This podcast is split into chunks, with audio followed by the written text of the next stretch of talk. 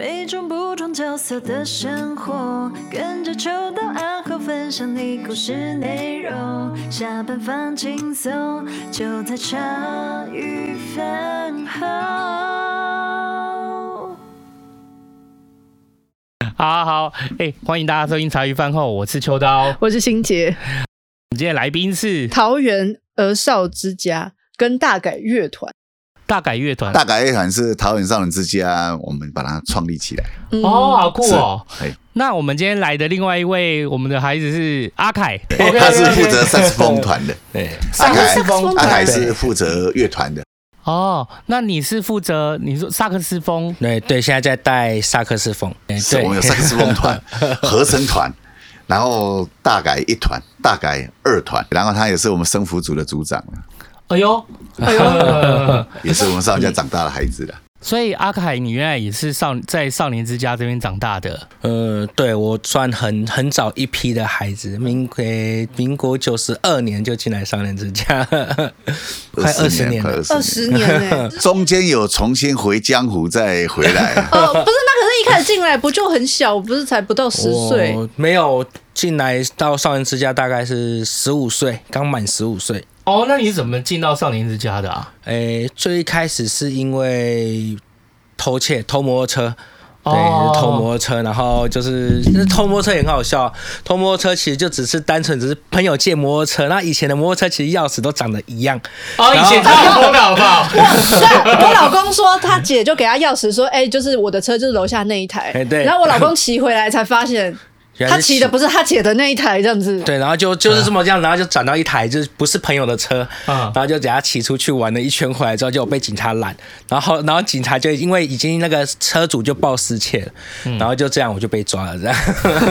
然后那时候觉得一点都不在意啊，觉得被抓，然后法院通知要到要开庭干嘛，都觉得然后又没有什么，所以就一直不都不去开庭。然后到后面是原来已经被开庭四次，但家里大人不知道，也没有压着你，找不到我啊，我都乱跑。对，然后后面就没办法了，就说再不开庭就要送感化啊之类的。后来就决定去开庭。他开了庭之后，就说那要不要去住少年之家？对嘛？那少年之家跟选择感化院，当然选择少年之家，因为毕竟不用进去关了。所以在进来之前，你原来就几乎都没有在家哦，就是在进少年之家之前。诶，原本其实有，可是因为后面因为家庭的关系，就是爸爸把我就是放把我丢在租屋处，就是我有一段故事啊，就是从被爸爸从。祖母那就奶奶那边接接来一起生活，生活之后呢，因为爸爸有交女朋友，女朋友可能两个吵架，然后跑掉，然后爸爸会去找女朋友，就把我丢在房东的我们租的房子。那以前我们租房子是跟房东合租，等于说房东也跟我们住在一起。哦，你们那个算是我们现在这个叫做雅房，哎、嗯，算是。对对对。然后后面因为都没有缴房租，所以房东没办法嘛，就只能把我赶出去。对，然后才后面开始就是都没有回家。所以你原来最一开始你有印象的是，你其实是跟阿妈一起长大。呃，对，其实我是跟奶奶一起长大。爸妈在我小时候升国小的时候就离婚了。可是有一天爸爸就突然回来，要又把你。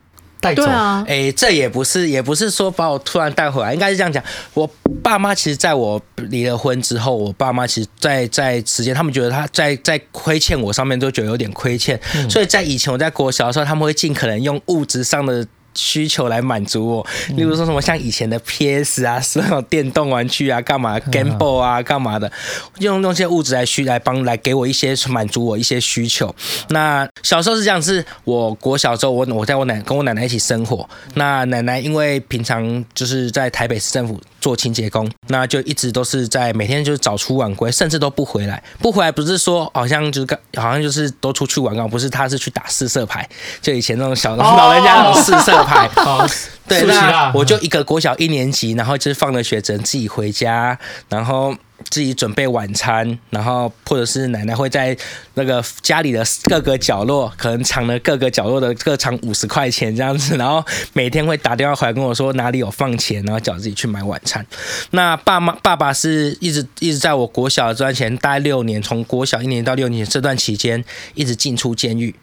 对，就是在一直进出监狱。进出监狱是因为吸毒吗？还是犯事？哎，没有，他可能会有一些所谓以前所谓的雇场子，然后人头，哦、就是可能就是这个，哎，这个这个、雕金啊之类的，哦对对，然后他就是当人头是啊，对对对，然后或者多当这个赌场的人头，就是说他我我是负责人之类的，但实际上他就是为了领一块一份薪水，或者是说把自己住的地方，然后里面开设了几个麻将桌，因为法律规定嘛，就是两个麻将以上就算聚众赌博，对对对，然后他就开了三四桌这样子。然后我记印象印象最清楚的一次是，就是我被他接去接去他租屋处，那大家都在打麻将，然后就看到警察突然破门而入，然后。不再把我爸压倒在地这样，然后把他上手铐，然后带走这样。所以他就因为因为一直进出监狱，所以你从小就主要是跟跟奶奶一起生活。生活那一直到了后面有一有一年，就是在国小六年级的时候，爸爸出狱了，他身上没有钱，然后就是要跟我奶奶要钱，然后我奶奶不给，他说如果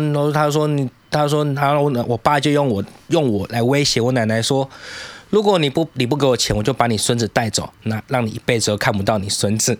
那我奶奶就觉得，不让你带走啊，反正孙子本来就是你，就是你儿子啊，你你带去养也是应该的，所以我我们奶奶就不受这样的威胁。那我爸也就是赌气，然后明明知道没有那个能力照顾我，也是毅然决然的就把我带走这样子。哦，那时候是你国小国小六年级，OK，那国小六年级很懂事啦。嗯、对啊，所以那时候只是那时候只是想法是觉得，哎、欸，好很棒，我本来就很想跟爸爸一起生活。当初那时候的我就没有想那么多，就觉得跟爸爸一起生活才好。因为跟奶奶，奶奶也是整天不在家，那我在这边要干嘛？对，那后面，可是刚从那时候以前住基隆，然后到桃，然后跟爸爸一起生活到桃园之后，刚开始学籍还没有办法转。那我就必须，然后要怎么办呢？又得念书，所以我就每天早上，诶四点多就起床，从桃园到基隆，不是吧？对，每天坐第一班。我印象最深刻，第一班大概是五点零五分的莒光号，我因为我的印象最深刻，大概足足三个月吧，每天。可是我觉得那段时间虽然感觉好像就是一个人生活啊，就是一个人去这样坐火车，虽然没有没有爸爸这样陪，可是在车在火车上可以遇到很多很好心的。我还听过很好那种，诶，在火车上还有遇到那种看着我国小六年级，他这样穿着校服这样子，然后还弹吉他，然后陪我聊天啊，很开心这样子。哦，算是一个蛮有趣的，就一个大家都看到一个那么小的孩子，然后自己搭火车举光号。那时候有那种就是单纯没有想太多，对，那后来就是哎，好不容易学籍转了，就转到桃园这样子。哦，那时候在学校生活还好吗？就是你转学生啊，对啊，转学生，哎，转学生，我觉得国小差差别没有那么的大，他们就会问说你从哪里来啊？你怎么会转来啊？之类干嘛的？对，那那时候其实差别没有，可是那时候其实中间就因为诶会去电动玩具厂玩，我爸爸那时候是在做电动玩具厂那种做卖代币的。只是负责洗代币啊，干嘛的？其实有一点点的叛逆的心态，就从那时候开始有一点萌芽，你知道吗？因为那时候就是朋周围的朋友，就是有一些有国小跟我一起，然后喜欢打电动干嘛？那我就会仗着我自己很多代币啊，我就拿一个塑胶杯说：“这个给你玩，我们当好朋友这样子。”，原来是这样哦！你在桃园以后，那时候只是常常玩在电动间这样子。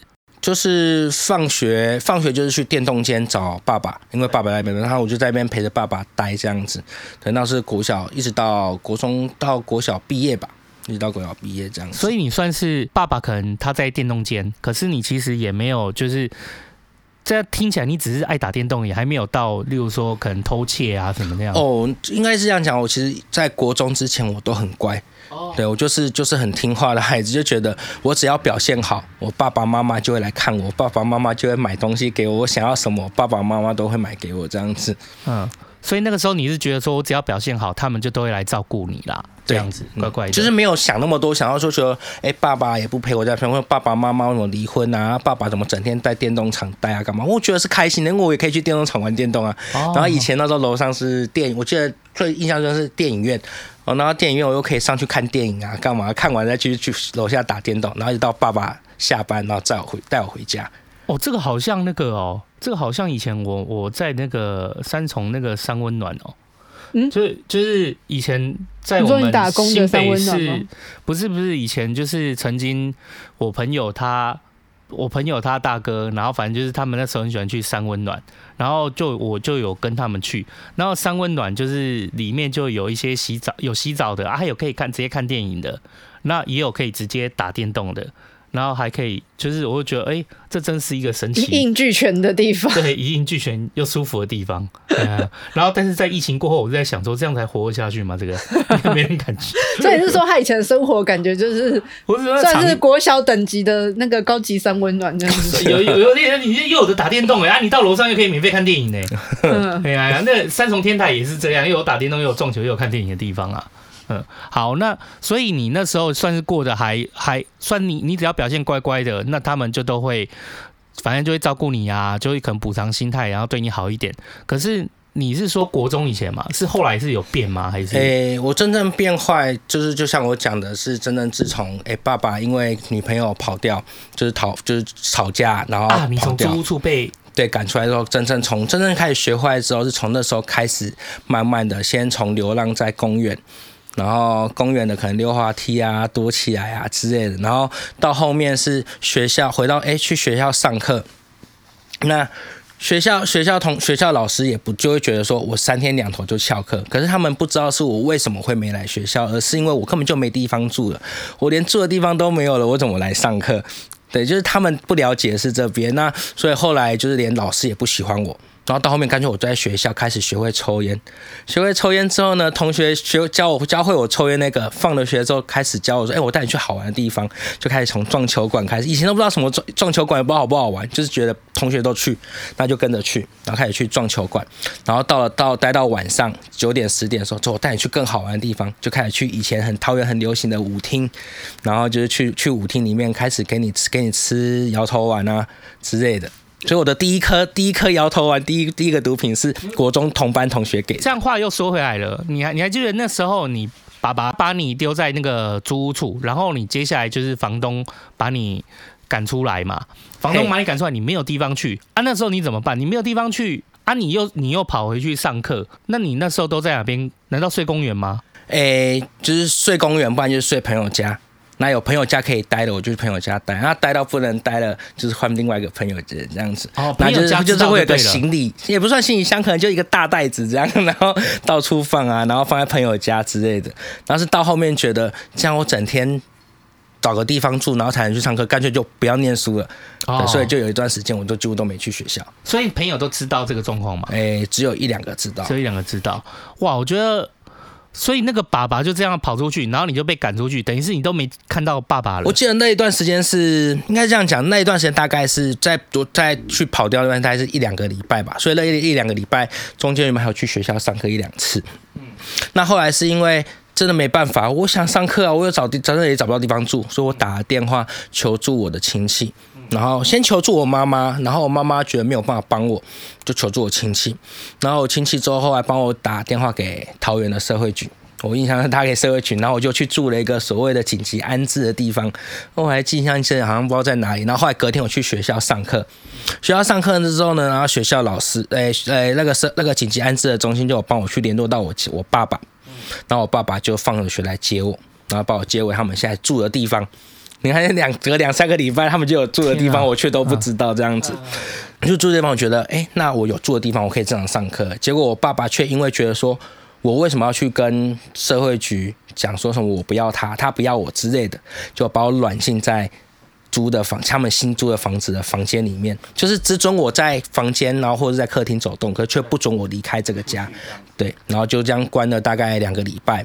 我到后面我真的受不了了，然后我说我真的不想整天这样被关在家，我也想要念书啊，我我我也想回去学校交朋友，为什么不让我去学校交朋友？我就趁半夜不注意，然后自己把行李装一装，跑出去求助给我妈妈。然后我妈妈没办法，知道我在台北，然后说不然我去我外公家住好了。然后我就去我外公家在板桥，然后住了之后呢，我就从那时候开始，然后大概是国二下学期，就是现在的八年级，然后就从下学期开始，我就每天又是坐火车从板桥，然后坐火车到桃园，然后上课，然后放了学再坐火车回板桥。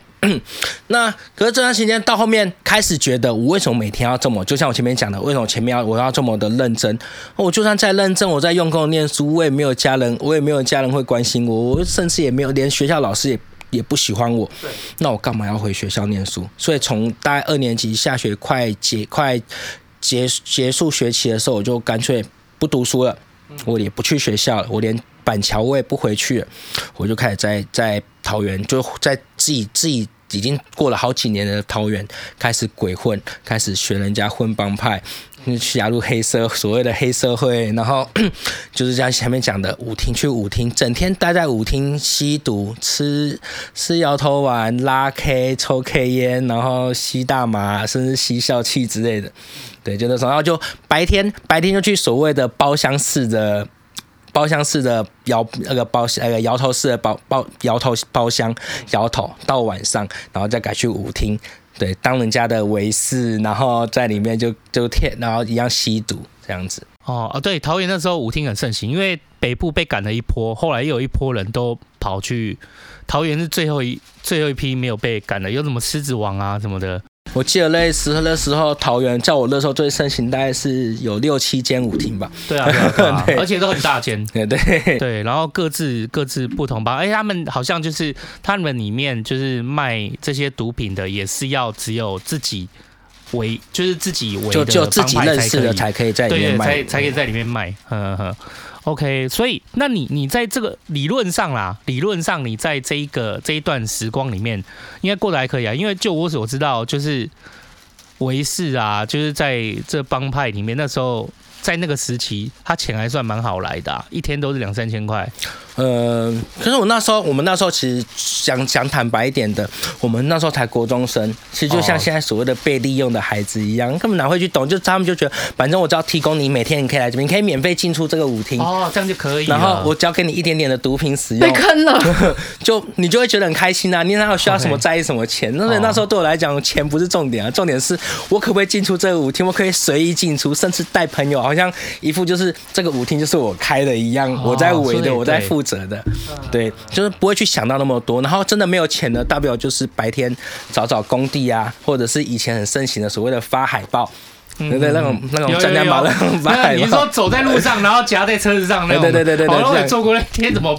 一千块吧，我 你八百一千一天，然后以前最早现在以前是六百块。哦，对，有六百六百八百一千，然后就做那个，我也觉得很开心啊。反正晚上我去到舞厅，啊，对，然后晚上去到舞厅，反正就是免费进出，对。然后当你发生事情跟人家吵架的时候，你还可以好像一副有很多人可以挺你那种感觉，所以你一点都不会在意说今天你在那边工作，在那边作为是到底是好还是坏。哦，嗯，那这样子的话，其实算是顺顺的啊。可是就是直到你跟朋友出去玩的时候偷车，对，然后不是偷车是骑错车，哦，也认算，反正就是都是偷窃嘛。哦，所以真是其实用意不是偷，是真的骑错，啊，要骑朋友车骑到别台。对啊，对，然后就这样，然后刚好又被报警，然后被抓这样。那时候其实一直都还是在这样的循环，是一直到后面，就像我前面所讲的，是到后面保护官受不了了，因为我开庭都不到，我记得那时候喘了三次。来四次吧，嗯，然后到后面是我后来跟我妈妈联络，因为她也知道我都不不回我外公家，那就要到关护所了。他就跟我说，保护官都在找你，为什么不去找他？然后他说你都知道你要被通气了，你知道吗？之类的。后面我才说好吧，那不然我去找保护官。看我一样，他觉得好像我是真的没有家人在照顾我，所以才会这样，所以才问我说，我现在给你两个选择，你到底要去少年他？你有两个选择，一个是去桃园感化院。另外一个选择就是我帮你判安置辅导，你去桃园一个少叫少年之家的地方去住个两年，然后还可以回原本的学校上课。我心里就想，好啊，那我回原本还可以回原本学校上课，干嘛不要回原本学校上课？我又是又是在里面，我又是所谓的又是卡套，又是干嘛的？对对对，就是一副一副，反正在学学校上课，我也不怕说被欺负。对，他进去感化院可能还要被欺负之类的，干嘛？那我干嘛不回学校？所以好，那我决定去少年之家。所以我跟少年之家的会这样子，就是 在一起，就是因为这样的关系。哦，所以那时候你就进到少年之家。哎，对。那你进到少年之家之后，少年之家里面有几个人啊？我那时候哎，十二个。哦，加你加我十二位。他那时候就认识了张牧师。哎，对啊，我还记得我来，我是我是。我是后来出来之后，因为妈妈带我说，她跟保护官说，可不可以带我去吃个饭，再来上指甲。所以我印象记得，我是被我妈妈坐着计程车 到桃园，然后就到一个很诶，然后在桃园后站，然后就是一个很很像就一般的住家式的地方。我就说这里是哪里？然后觉得什么什么少年之家，觉得也没有任何的招牌，什么都没有，都没有，那时候都没有招牌啊。然后就后来上去就觉得哦，就什么那么就没有，也那时因为大家在上课时间，所以也没有人在，然后只看到张牧师，然后跟咱们那个师母。目这样子。了解。对啊，然后你妈妈也有带你去吃饭，对，是吃完饭才送我进去少年之家这样。OK，那看到一个很不像机构的地方。OK，那你那时候看到你妈妈的时候，有觉得说，哎、欸，感觉你跟你妈妈好像不常相处？嗯，对，从以前就很不常，因为从以前她在我的想法就只是觉得她只是为了要弥补我，或者是哦，在你的想法是这样子，对，然后我就说，对，那我就会觉得，当我有求于她的时候，我就会请她帮忙。对，OK，了解。那后来你进到少林之家遇到张牧师，刚开始你还习惯吗？可是你还是回学校，就你说的，你在少林之家那边安置，但你还是可以回学校当你的大头。那、嗯、对啊，对，那你在那边应该是过得。就只是顺风顺水，顺风顺水。我没有，我还记得我刚到上人之家的时候，因为全上人家唯独就只有我有刺青，然后小小一个刺青。然后我还记得木塞问我说：“啊，你怎么会有刺青？”因为第一次有说，哎、欸，有有先见过面才去烧关说，那时候还没有刺青。他问我说：“我说没有，这是我睡着的时候被偷刺的。” 哇，这真的是把张牧师当国中生呢、欸！你以为你以为他是一路那个？对，然后 到了晚上，晚上可能牧师算下班了吧？虽然说算下班，可是也是一样陪在我们那边。就看到他穿了一件吊嘎，然后奇怪怎么左右两边都是刺青，这样瞬间愣住闪。原来原来牧师也有刺青，这样。哦，那是你第一次进到这里，是要对牧师的印象，都没有人，然后有人出来的时候，一个吊嘎出来，就左右左右嘎倒都有刺青，龙架挂嘎。哦，然后后来就是大家一起来集合嘛，就看到牧师，我就想，我还在想说，我那时候还说我是刺青，是刺到睡着了，真的是不知道该说什么 嗯，好，那时候你就开始在那边生活。那牧师怎么样？你还记得那时候是刚开始进去的时候，你总是要习惯那时候的环境嘛？啊，你看到牧师这样，你会觉得，哎、欸，我还是乖一点好了，这样。嗯，我那时候其实应该算是。很能够去适应环境，因为我觉得我可能可能是因为一方面是我可能在外面也这样子玩过，哦、然后对对对，所以在适应环境上面，我觉得我可能就是我可以我很得知到，我很知道进退是什么什么什么该遵守，什么不该遵守，嗯、然后要怎么让人家觉得说好像我表现的很好之类。所以其实那时候前段时间我在就在上人家，我就是就说讲坦白点，就是爱抽烟，然后就是爱打闹这样子。那你说对于上人家规矩对我来讲，我就那时候我认为是我只要不要。被被抓到违规，嗯，对，那其只要不要被抓到，就算违规了也没关系，反正我不要被抓到都没事。所以在那时候的认知是这样，所以其实我在在其在少人之家跟在学校根本就是两个双面人。哦、对，在少人家就是很 很听话，说什么就做什么，然后在学校就是一副流氓的样子。哦，对啊，我觉得在在。如果真的是跑过，如果跑就是稍微混过，走过江湖，走过江湖这样子，其实对于那种应对进退，就是因为兄弟之间也是要玩弄啊，你跟人家大哥或脚头之间也是。需要应对进退，嗯，所以你就很清楚，就是那个时候你在学校跟在少林之家，就是分际要在哪边，你知道要怎么生活这样。对啊，我是真的在学，我连在学校是连我们以前都叫训，现在叫学务主任，以前是训导主任。以前我在学校是真的是趴在趴在桌上睡觉，课堂上睡觉，同学叫我起来被骂是同学不是我哎。恶霸到这个程度，对，是训导主任骂的是学生，骂的是另外一个同学，说你干嘛把他叫起来？他叫起来就只会闹事，你叫他起来干嘛？对，然后反而是我继续说，他说你继续睡，你继续休息，你不要起来闹事，这样子就好。对啊，以前在学校是这个样子。那他有说你进到这个少林之家多久吗？就两年嘛。那时候是法院判决大部分都是两年，待了两年你就离开了吗？没有，总共待了五年多。哦，差不多快五年，五年。为什么？为什么就是两年之后你还是在那边？呃，其实还没两年之前就又我又被重判，因为又做错事情又被重判。做错事？我那时候记得我以前是在 Seven 上班，那以前是需要是聪明，然后客人掉皮包，然后不懂事，想说，哎呦掉皮包，帮我去，哎有提款卡，我去领钱看看好了。那谁知道谁知道说，哎，既然密码随便被我一猜就猜中了。然后，然后也不懂，就觉得也说哦，可能可能那个提款机不会有监视器，你知道吗？然后就给他领个领领个几万块出来，然后把它藏起来自己用这样子。然后到后面就还是被发现，然后就是 就警察就直接来来来那个 便利商店，然后带我回派出所这样。然后后面又是觉得，哎，可能牧师可能也有跟法官说之类的，所以又觉得，哎，我还是有就是。不小心的犯错啦，就是一时的犯错这样，所以就不然就重判，重新再来过这样子。而是在在少年之家。对对对对对，那也是从其实也是从那时候，其实也不是从那时候，是从从后来，哎、欸，我那时候从国中毕业升高中之后，其实我读了一所高中，读不到一个月就被退学。嗯，被打架被退学哦，是怎样打架？是跟学校在跟人家吵架就对了。对，在学校在学校跟人家起冲突，Okay. 然后起了冲突之后呢，就去校内校外把人家打到打到送医院，然后变猪头，然后隔隔一个礼拜学同学跟家长到学校来，然后直接跟我，然后直接跟我们老跟学校老师讲。那以前那时候以前刚好以前那一所高中刚好正在。正在整治啊，想要把整个学校的风气、校风、校风改好，所以那时候就出了三大禁，就是第一就是不能抽烟，第二就是不能尊师重道，第三就是你只要打架，这三项只要有犯一项就是。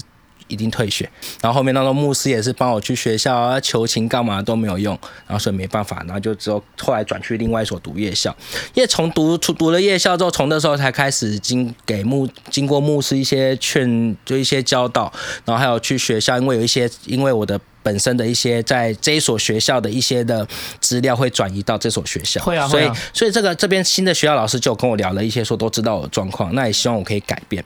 那从后面这样慢慢开始，才开始开始改变这样子。可是这样的习性在你身上啊，就是它其实不是那么容易就是变的。那你今天在牧师那边已经待了两年，然后后来又在重判，就是你有在就是你在少林之家里面，就是有让你有觉得有慢慢自己也。看到牧师，或者是有自己想到什么，就想说自己也可以变变看这样子嘛。嗯，就像我刚刚讲的，我说，哎、那时候是因为觉得，有其中一个是国，我们那时候高中读有读夜校，那国文老师跟我讲，他说，他就跟我说一句，他说，博凯，你你你再这样子，就是因为你你是突然来到这个这所学校读书，你是在最后报名截止的情况下来到这个学校，那。他就我们国长就跟我说，你没有办法改变你的家庭，你没有办法去选择你你是出生在什么样的家庭，不论是富富贵还是贫穷，可是你可以改变你自己。如果你连你自己都不改变了。你你谈你你要怎么去嗯？你难不成就要一辈子都要这样子，就是这样子跟人家学的混帮派，然后这样子打架闹事嘛？那一方面也是从牧师在牧师这样教导上面，觉得说我们来来到上人之家，既然有机会来到上人之家，他所教导我们就是学会改变。你如果整天这样闹事，那你以后离开上人之家，你还是这个德行，难不成你来到这边要一无所获的这样离开机构嘛？对，然后他从那时候开始，我觉得才开始会慢慢去想，真的吗？我就要，我要，就像我就像牧师所讲的，就像老师所说，我真的要一无所获的，一点改变都没有。我怎么样进来，我就怎么样出去，离开少人之家嘛，一点改变都没有嘛。后面想了很久，才开始慢慢觉得，那我开始重新念书哦，重新慢慢慢慢开始愿意念书，然后愿意去达到所有的老师的要求。不论是成绩还是然后课业，然后或者在工作上，或者在家里，在机构的规矩，全部都重新慢慢开始改善改进。哦，所以等于是说，这种改变，这种诱诱这种改变的诱因来讲，它并不是立马，它等于是你在少年之家，就是因为张牧师可能就是常就是陪陪你，然后常常这样陪你，他可能就是也让你看到，就是说改变从什么时候。都能开始，从你自己就能开始。再加上你到了学校，学校老师也这样跟你讲，就等于是每天每天每天，就是可能你还在自己的生活的习气里面，那个习性里面，可是就每天每天有这样子的人，就是在你身边上跟你讲一下，难道你要这样继续出去继续这样吗？有一天你就突然觉得，慢慢的你就突然觉得是啊，好，好像好像这样也不行，所以你就开始就觉得试试看改变这样。从以前应该是这样讲，从以前。被家里面的爸爸、爸爸妈妈，甚至是不认同，然后甚至是讨厌。因为其实说实在，在我以前，我的因为我爸爸的关系，我是被很多的亲戚讨厌的。我印象印象最深刻的是，我的一个大姑姑，到现在都还没有联络。我大姑姑在我面前直接把整个饭菜，然后吃晚餐，直接对着我，然后指着我骂。说你有怎么？你这种爸爸为什么我要跟你同桌吃饭？在我面前把整个餐桌的饭菜全部扫掉，就是在以前不被不被亲戚看待，好好的看待，然后到了然后长大，爸妈也没有很认真的，就是觉得说好像要照顾我或是关心我之类的。到然后甚至到了学校，嗯，学校老师也不喜欢我，对，然后一直到后来进到少年之家，才发现原来开始有人在关心，然后而且这个关心也不是说只是一时的，而是一直持续的，不肯不曾不曾停断过。那后来又经过学校，也到学校说，原来原来连学校老师也愿意关心你，而不是说把你当成叛逆的孩子，就是放弃你，然后不关心你。所以我觉得到后面是因为真的是一直有人在关心，才会才开始觉得自己想要有一个，那我不然我改变试看看好了，或许我改变更可以改变的，可以原来让可以。让让这些人对我的关心得到一些所谓的，他们让让他们有一些可以当做感激，让他们有一些成果。那你印象就是，例如说对你来讲，一些例如说张牧师对你这些关心的这些小事啊，他可能体现在哪些？就是你生活里面，你现在回头想哪些细节，对你来讲都是一些就是印象很深刻，哪怕是很小的也没关系。就其实就很一般的家庭关系，你可能你放了学回来。走回去，然后你说：“哎，张导、杨导，我回来了。”然后他们就说：“哎，波凯，你回来啦！哎，今天在学校过得怎么样啊？学校有没有发生什么事情啊？就是很一般的一般家庭，爸爸妈妈会出自己对孩子里面的关心。你嗯，在以前的我不曾知道，我以前就像我讲的，我以前我必须要自己坐火车上，课对对，然后我是拿着一把钥匙回到家，奶奶去打四色牌，半夜才回来。我跟他的我跟他的联系方式是一个电家用电话，然后用电话就说：“我跟你说，哎。”波凯啊，你的钱在哪里？你去哪里买饭吃之类的，就是联系感情是用电话，而不是人跟人之间面对面的联系。那来到所以 来到少人之家之后，所感受到的关系就不一样。对，就变成说，哎，原来是真正有人在关心你，感觉到已经不只是只是所谓的所谓的辅导与学生之间的关系，而是就那种类似家长家人对孩子的那种关心。那你你跟你同期进去不是还有十几个伙伴吗？嘿，那你有在其他伙伴里面，就是你回头看看自己，就是会觉得知道自己大概那个时候样貌是什么？因为就是可能没有人与人之间的那种联系嘛，你也不太知道家庭所谓的温暖应该是怎么样。可是回头看你慢慢转变了，那你再看你当时就是跟你一起进去，那总共你们十十个孩子，十一个孩子，你有在他们身上看到就是好像。跟自己很像，或者是不一样的故事，让你有所就是有所思考，或者是觉得说哦，原来就是你也不是，原原原来你也没有过得很好，类似这样。呃，我一定会有在在同同阶段的同批的孩子过程当中，一定有比较好的。就像我现在有一两个也比较，虽然我们两个很少联系，甚至我们两个没有做一样的工作，可是诶、会多少会彼此忘，甚至会在他身上看到，其实原来不止只有我过得这么的。不好，或者是说，原来不是只有我不被受到家人的关心，其实在，在还很原来还有很多人跟我一样，都是不被受到家人的关爱，然后是被抛弃的，或者是一些可能备受家暴的，就都还是会有啦，就还是会看得到。那从他们身上看到，我们就会互相彼此去鼓励啊。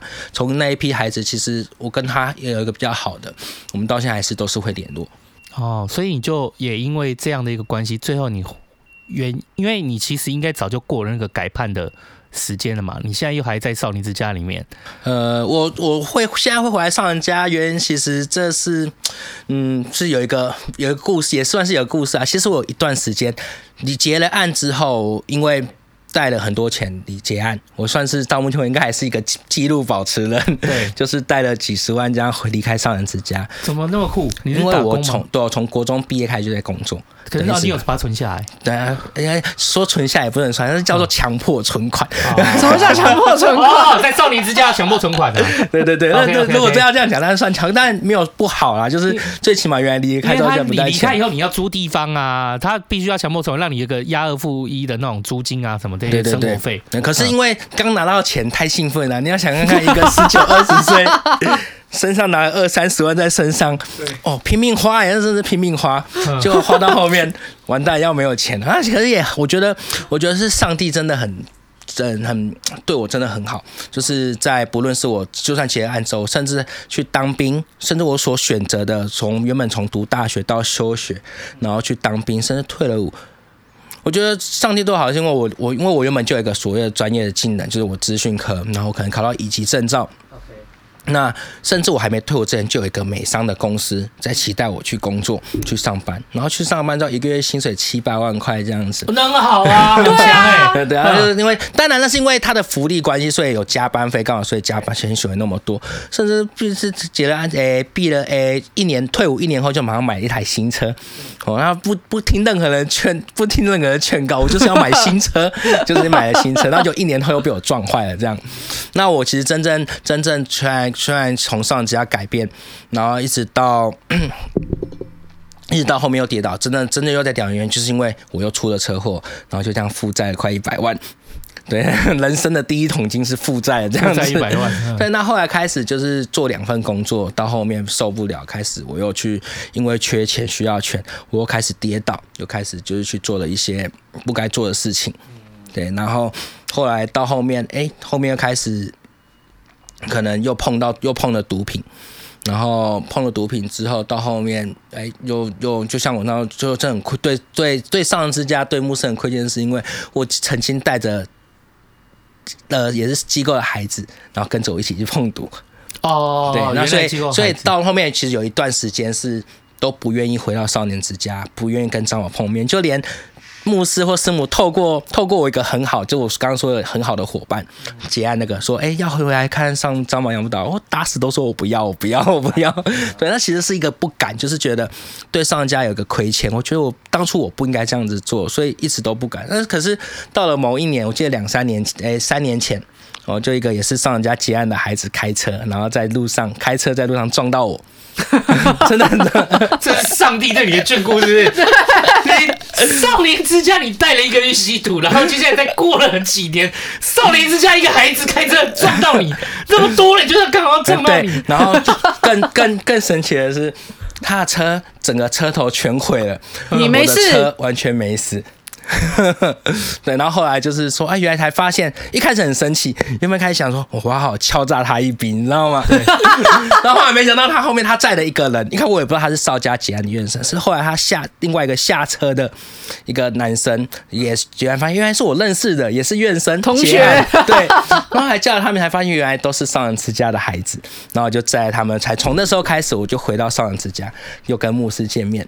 然后开始，诶，就开始这样讲啊讲，讲后面也被。就从以前就被在被牧师说回来上家帮忙，从一开始的拒绝到现在，从二十几岁开始拒绝到现在，哎，重新跟张老牧师碰了面之后，又再提了一次说回来上人家工作。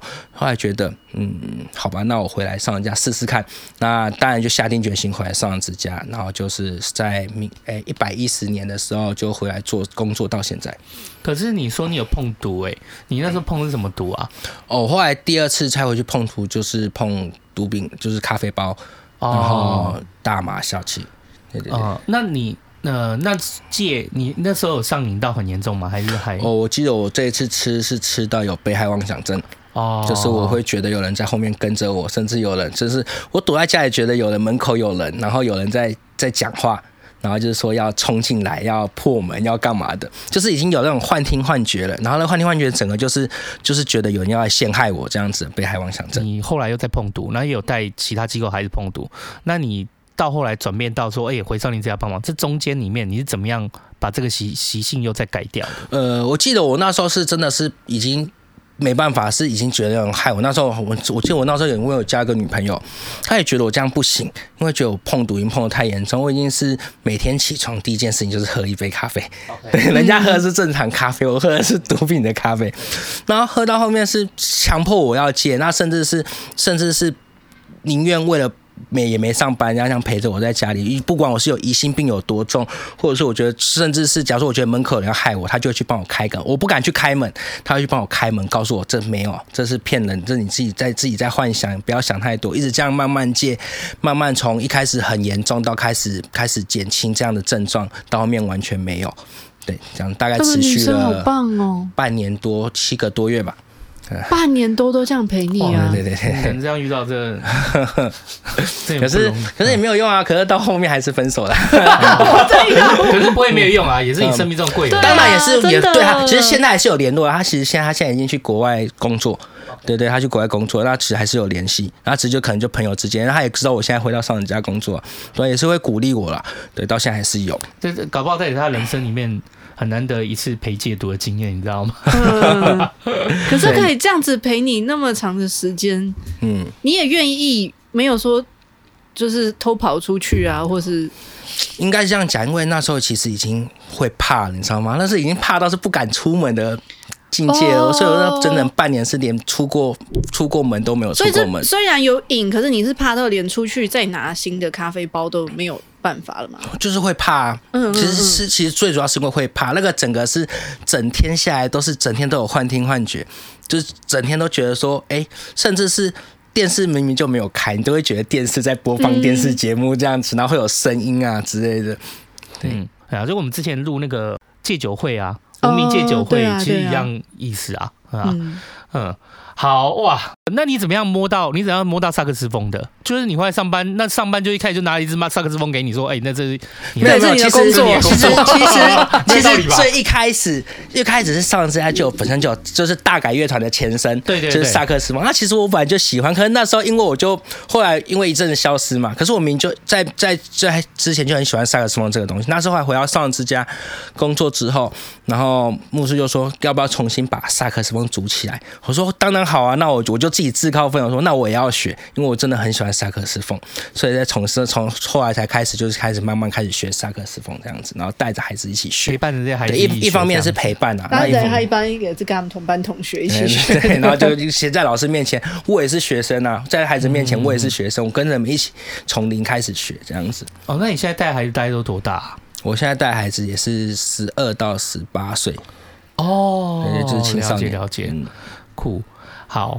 那让我们欢迎那个张牧师，换我上场了哈，继续吧。张牧师，你那时候我看到就是你你书里面啊，就是你你走过戒毒那一段，对，然后后来就是因缘机会就遇到信仰，然后然后决心刚好就是做少林之家。我知道少林之家那时候草创就非常的艰辛呐，就是也没有什么其他的资源，这样那个时候你。原心就觉得说，哎、欸，你也进去，你愿意去答应说做少林之家这件事情，你原来想法是什么？很多人都都都去美化我，我好像我做了一些很好的事情。其实我觉得就是一点啊，因为自己真的是贫穷过。然后第二呢，那到了青少年家境改变的时候，就开始一直那种汲汲营营，希望说被看重、被肯定，就是那种很急需要被爱的那种感觉。那你自己有经历过那一种想得到爱，好像又被抛在旁边那种感觉，你会很无助，甚至很无奈，甚至你慢慢你就会转向，你会认为说物质、唯物主义，我我只要物质过得比别人好，我只要比你生活更高级一点，那好像这样就可以吸引更多的人来肯定你的生命的存在。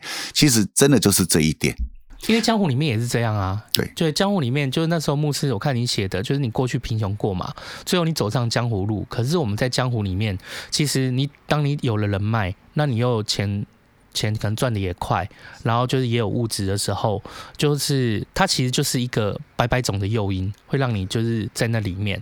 所以原来就是在这个物质里面，呃，你真的所以。因为在书里面你是说到，因为哥哥哥哥就是大哥过世，所以是你原来都好好的，真的是遇到大哥这样的一个噩耗，让你觉得说，难道我要像我大哥一样，或者是什么样的心情，让你觉得说你要想想开始转变？刚才我在旁边听你们在聊天的时候，你说其实吸毒的人到最后都是想吸毒，都都想戒毒，我觉得这个是不一定。不是不一定，Okay. 我我是肯定的。其实很多人带一个所谓的我们讲说毒品，那毒品人有一个那种抗药性，开始慢慢你会觉得说，原本是吸个几口就很好，打一针毒品就好，可是慢慢那个量开始增加了，甚至变成你生命当中、生活当中就必须要的几次的，你会很厌烦。你真的会对那种毒品会很厌烦，可是没有毒品，你又真的是没有办法真正的生活，真的很痛苦。那个生理上的一个煎熬，或是心理上的一个那个煎熬是很大的。那你又常常徘徊在这边，那你说哥哥对我是不是一个转捩点？就是其中一个转捩点。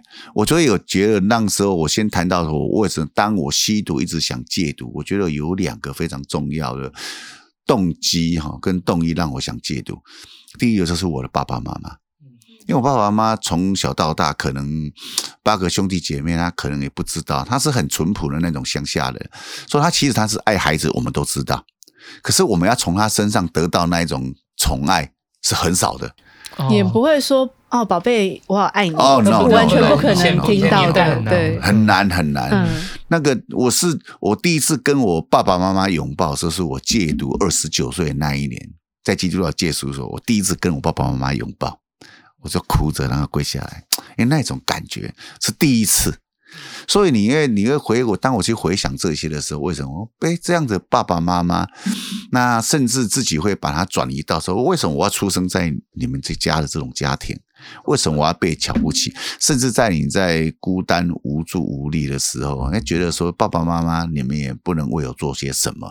尤其校园很多霸凌的孩子，其实都我会做这个工作，其实都是我因为我自己走过来的那一种的感觉。说，当我走过来的时候，我觉得我有一丝丝的能力的时候，那我当然想做这种事情。那爸爸妈妈那种永不放弃，会让我觉得说，哎，这个孩子真的坏到，甚至还为我以前最扯的是，我其实我自认为我从小到大我都是一个很孝顺的孩子。就算我再怎么叛逆，我还是一个很孝顺的孩子。可是当我叛逆的时候，我可以叛逆到那一种，就是回家吸毒，然后就叫爸爸妈妈跪下来的那一种。连我自己都觉得说，这个不可能，这不可能是我会做的事情，你知道吗？甚至甚至动手还会想要打自己的姐姐，一赏一巴掌那一种。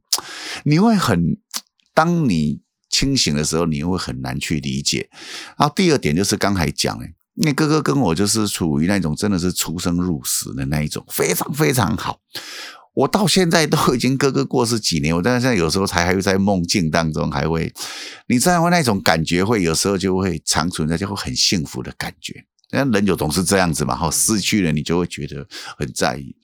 我觉得哥哥死了之后，那时候会让我觉得说，爸爸妈妈孝顺他们的那一种，因为传统家庭的长大的孩子会觉得说，责任在我。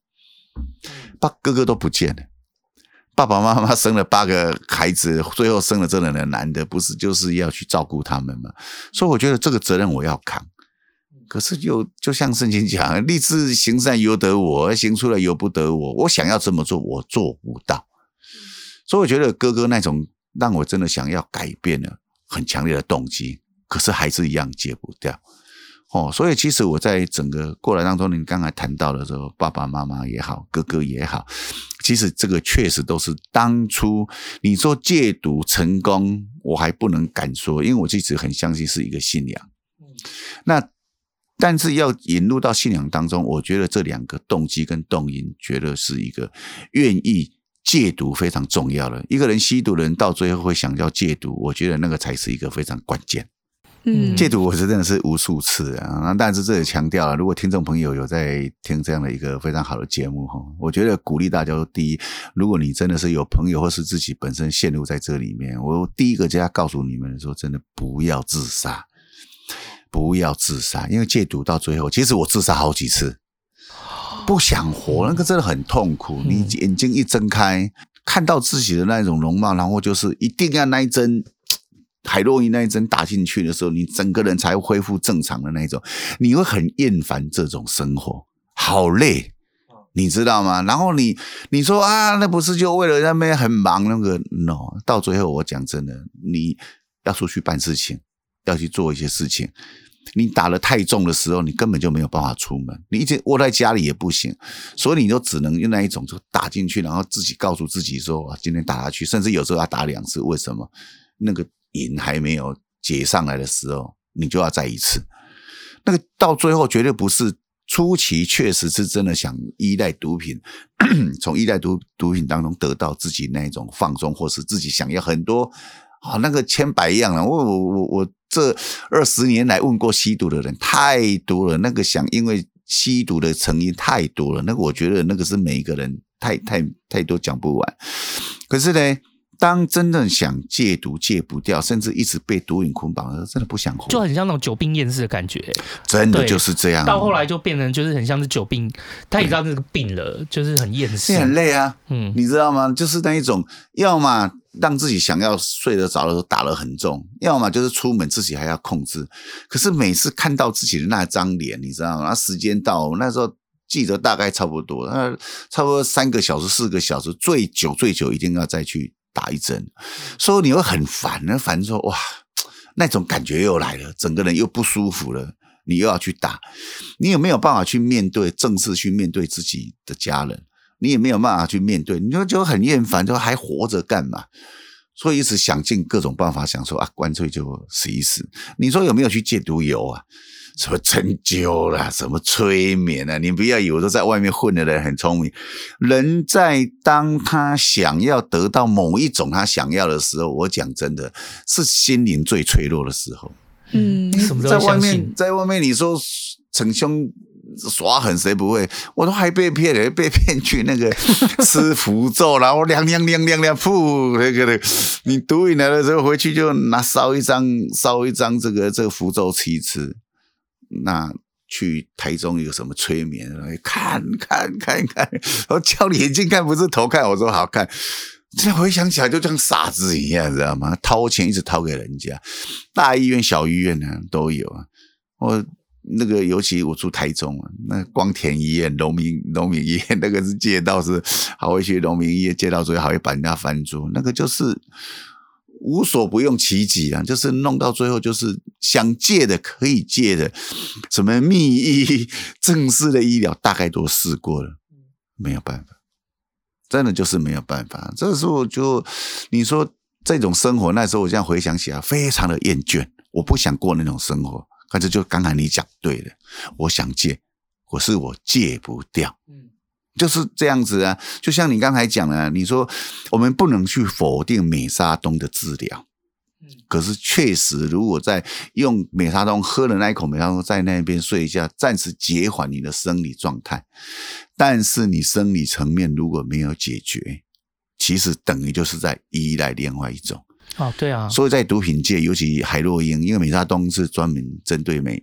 海洛因去去去去做一个治疗，可是产生就是发生个问题啊，很多人就是变成没有钱的时候吃海去去去去喝一个美沙酮，让自己的生理减缓。有钱的时候我还管你什么的，因为那个是没有办法去，只能去解他生理上的一个问题，他没有办法去真的去解决他心灵上。心理的一个问题，我这个这个这个要问题要要讲哦，讲这可以可以讲到真的是到晚上都还可以讲，嗯嗯嗯，对，找了那么多管道都想要戒，然后当然最后也发生了哥哥这件事情，和也自己觉得说啊哥哥不在了，剩下我，那还有爸妈，就是所以是哪一个主主要就是说真的让你撑过走过那个最后一次的那种戒毒，那么戒毒的意念的动力。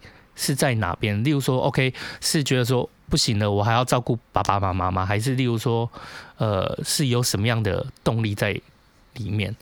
我我我先再讲在前面一点了，哈，我现在有好像有点在把那个年代表把它拉出来，对对对，好好好。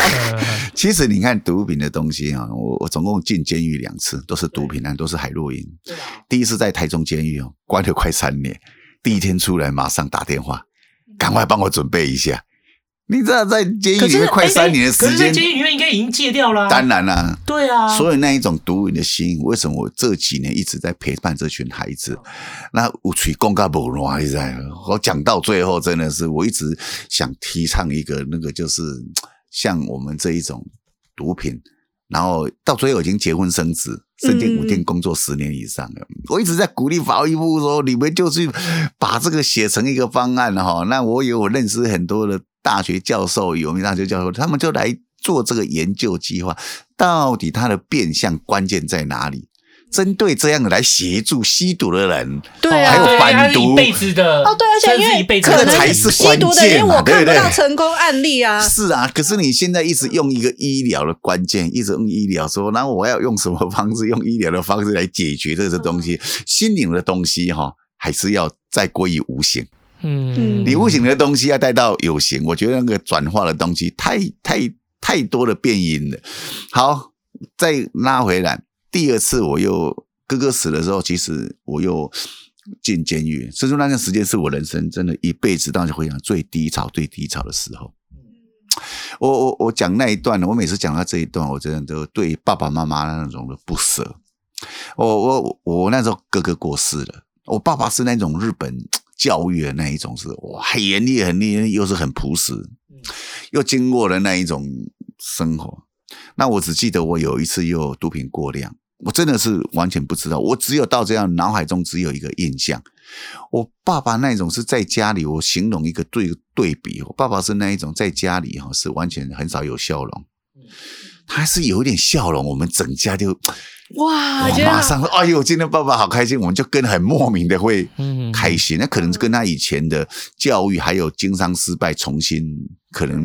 对。他的一个人人格特质，那我记得我那时候又被送到台中荣总，我被台中荣总救了好几次，我只记得印象中维西的那种经营，我只知道旁边有声音的人跟在跟我讲，你得要坚强，你得要坚强，出来得村里几个人，你得要坚强。那那我知道那个是我爸爸。我爸爸一辈子哦，我觉得他是用这种低声下气的来对待我们孩子讲话，也是不可怜的代志哦，真的。那那我只印象，我只印象那时候回去起来，我的印象只能这，哎，那个这就像真的是在看电影一样。我只觉得说，就好像有一道白光，我都不知道。然后我只知道我一直往那边走，然后就我现在想起来都还以为有点很难过。我知道哥哥过世了，然后爸爸这样呼喊我，然后那那那时候我只有一个印象感觉就是。嘴巴在回我爸爸说：“你卖还乐了，没有关系，都过去过去了，好像就已经在做死亡的告别的那一种。然后那个心里想，只是想够跟爸爸妈妈道歉，说爸爸妈妈对不起，让你们一辈子这样子。我只知道这这样子，然后就跟他道别，然后就一直哭着跟他讲说没有关系的，就这样子了哈，再见啊，对不起，对不起，你跟妈妈那一种，然后自己就这样子跟着那道光走，那你知道。”醒起来的时候，又在那个荣总的加护病房，你知道吗？就就就就是还是也没有死。那我觉得，在一个非常关键，到最后为什么会戒？是因为在我有一次真的受不了了。我那时候在寻求很多地方想要戒毒，也没有办法，因为医院也试过什么针灸了、催眠了，反正能戒都戒了。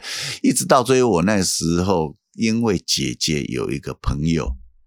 啊，也在一个所谓基督教戒毒所在那边工作，那刚好呢又那么巧，那一天我真的是不想活了。我那一天真的就是去买了，因为平时都打毒品都用那种一瓦半的小支的，那一天真的去买个五瓦外瓦，你知道吗？我这还写遗书诶，我都这遗书写好了。我说我真不想，我真的太痛苦了，真的不想过那种生活，太每天醒起来就是要解决的，就是毒品。每天这样很烦，哦，那虽然也不愁说没有毒品打，可是那种日子就是很烦很烦啊！算了，那个真的就想想说，那个是边最后一次真的是边哭边打。哎呦，我真的就是这样啊，只能说对不起自己的家人。然后就打完之后，那怎么知道又没死？又醒来的时候，然后刚好姐姐他们全部又回来，然后姐姐说她一个。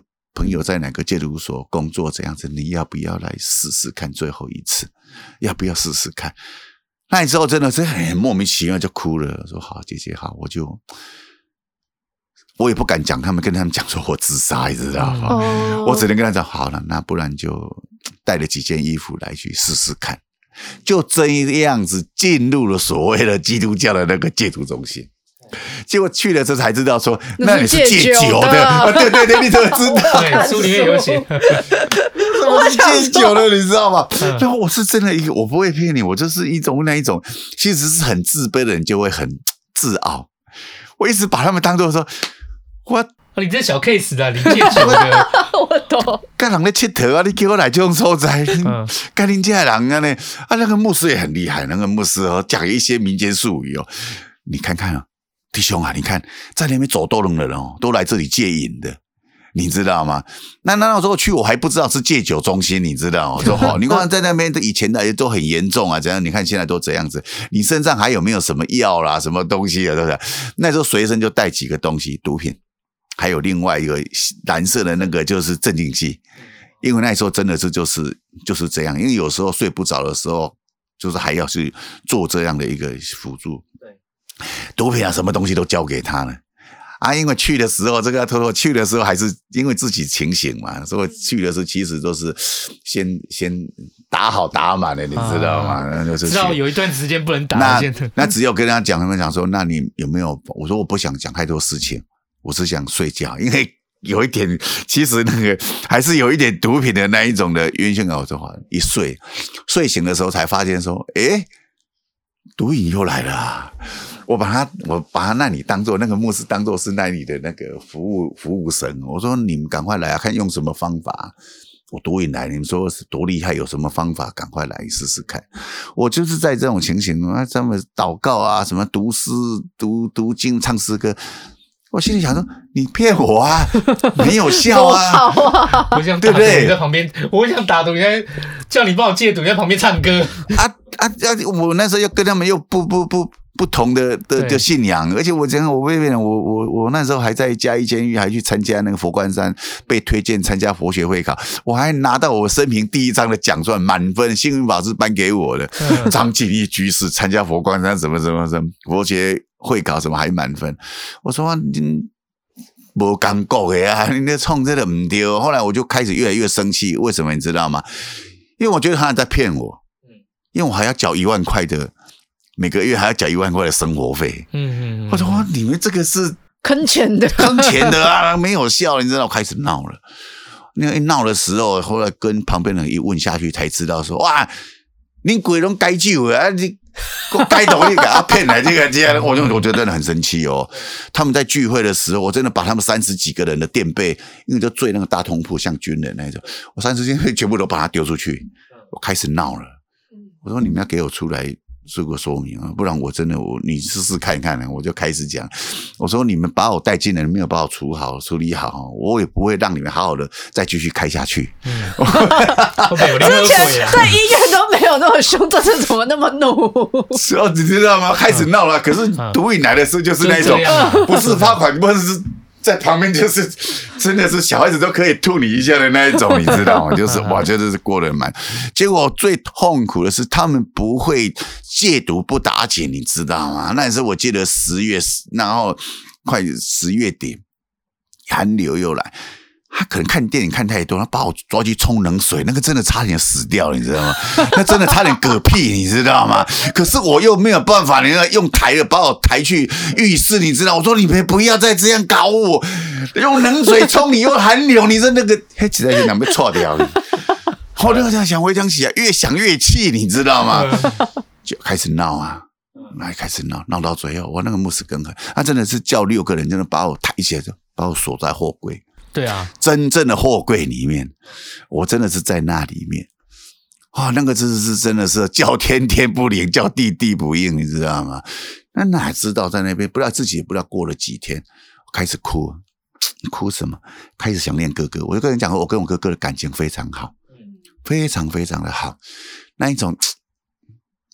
我我我没有办法言喻那一种，就是说我当我在被欺负或是我需要的时候，爸爸妈妈他们也没有办法做什么，大概是哥哥会帮你出头，你就知道那一种感觉。那一直到里面那天就开始哭，哭什么？想念哥哥，还回想一些过去的事情、荒唐的事情，开始觉得说真的很对不起自己的爸爸妈妈，怎么会做事做那么蠢，一辈子都在做那种很蠢很蠢的事情。他就开始哭哭哭哭哭，哎，忽然怎么，忽然灵机一动，想说如果你们有有他们跟他们讲了，你真的存在，有他们你他们跟我讲了，你是我们人类的源头，我们人是被你创造，那有一个源头，那是可以拯救。我说你再给我生命好不好？我说你不要放弃我，我想要好好用我的余生去爱我的家人。我想要过一样不一样的生活，可以吗？你可以再让我生命吗？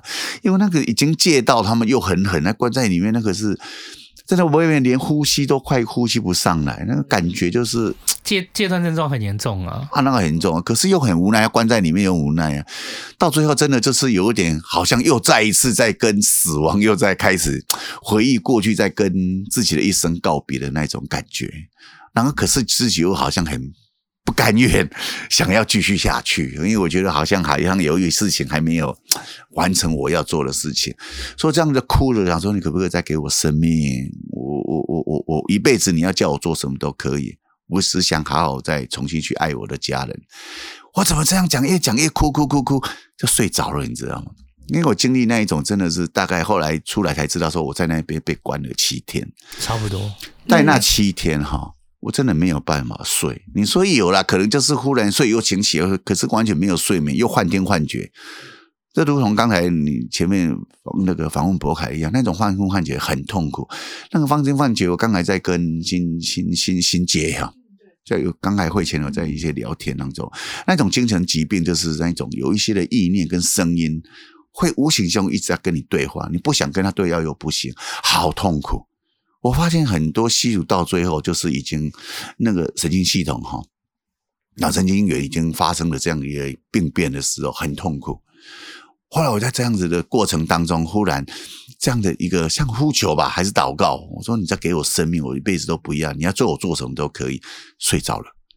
你知道经历那一种七天没有办法吃东西，然后没有办法喝喝水又吐，然后一直到最后能睡着。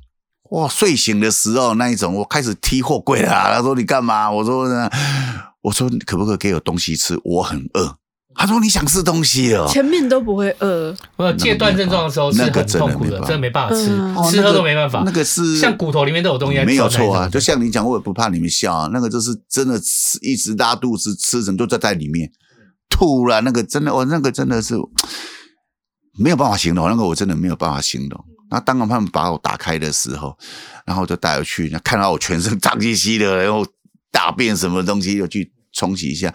我说有没有什么东西可以吃？然后他们就把我带到餐厅，我看到一个白稀饭，我那个真的是饥不择食，我还我连问也不想问了，就直接那种流氓个性啊，之后那个那个有没有筷子拿来，我先吃一下东西。我那个晚饭吃完之后那种，我在都还记得诶，人家二十几年那种满足感哦，你就会发现说。什么叫做满足？当你说没有东西吃的时候，有东西吃，你就会体会那个什么叫做满足。就从那一刻开始，我就很纳闷，我想要知道这个信仰。就这样子，我才一头栽进这个所谓基督教的信仰。哦，就是这样子。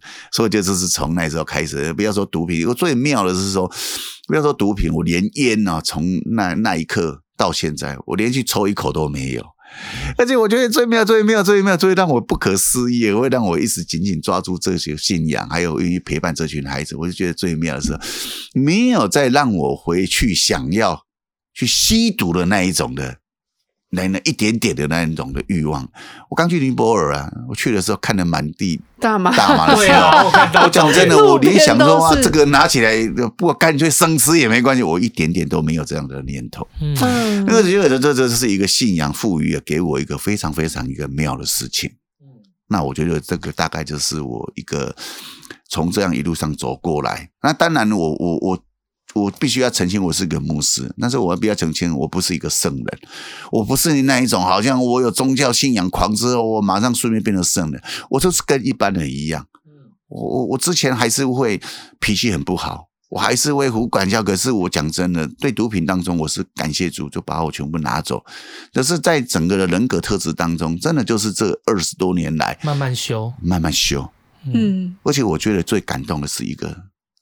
当我在犯错的时候，无论是家人，无论是我的太太，或是旁边的人，你总是用一种支持的态度去支持我，继续去完成我想要做的这些事情。那一种的包容跟爱，我觉得才是真的让我觉得，当你没有体会到爱的时候，你完全不可能去看到一个人真心愿意去改变。所以我在陪伴这群孩子的过程，包括。我凯从以前是很严格哦，你不要看我以前是一个很严格哦，你吉他不会，我跟你讲。棍子拿来，手伸出来，先修理再讲。我是这样哦，我早期不是是军事教育，不是。但但是先澄清了，不然到时候我被告。我大概在十年前开始哈，就少人家就再也没有动过。我们以为我们以为就是你进入信仰以后都是我凯吃饭了没啊？No No No，绝对不是这样 啦。今天在学校还好吗？我以前刚开始的时候跟他们讲话还是会，我想很难接，江湖气，江湖气很难。难戒。后来我慢慢有一天，我看到有一个采访录影，我才知道说啊，我怎么讲话这这个这一副样子，跟流氓一样。我是牧师，所以我才开始去调整说，说那我既然要转变，那我就好好的转变，因为你会影响，我不会骗你，你的孩子哈会你的一举一动，他都会学你。连你的行为举止，连口语化都会学，嗯，真的，包括我们自己在旁边的人，如果不自觉哈，你自己都会变成学他们。我有一次你知道吗？也是在采访啊，采访讲讲讲，忽然忽然忽然就脱口而出了屁呀，最好。我说 我怎么讲？原来我们孩子习惯就讲动不动讲屁呀屁呀。我说哇，这个。这个生活在一起的那一种影响真的是极大的，对，真的，你不要去疏忽这些，所以你常常要去，所以陪伴这群孩子，你常常就是要告诉自己，而且在整个的一个氛围当中，我讲真，你很容易进入到那一种的，所以我觉得陪伴这群孩子当中，你如果真的没有那一种。真的从上帝的那一份，真的是完全想要去爱这群孩子的心，很难呐、啊，超难的。可是 一个就这么难了，是的。可是我觉得这也是很重要的，就是我我记得我以前就是喝酒也是喝也是喝乱七八糟的时候，可是我后来终于就是不会把自己喝到每次都呛掉，然后什么失禁啊什么的，也是真的从没有关系，我那边还有床位。可是也是真的看到，就是那个女儿。他有一天走路的时候就学我，我之前可能录音有讲过，就学我走路，喝醉酒摇摇晃晃的样子，摇摇晃晃样说，哎，看我原来原来那个小孩会看到，小孩会看到，然后他会学，就可是可是也从这里面，我觉得他另外一个面向就是提醒我们自己，可是也也会发现说，哦，就原来人跟人之间相互影响那种力量，那种爱是这么大，然后也是会体验也会很深，就觉得哇哦，就有人是这么的。会被你影响，你也会这么深的影响别人。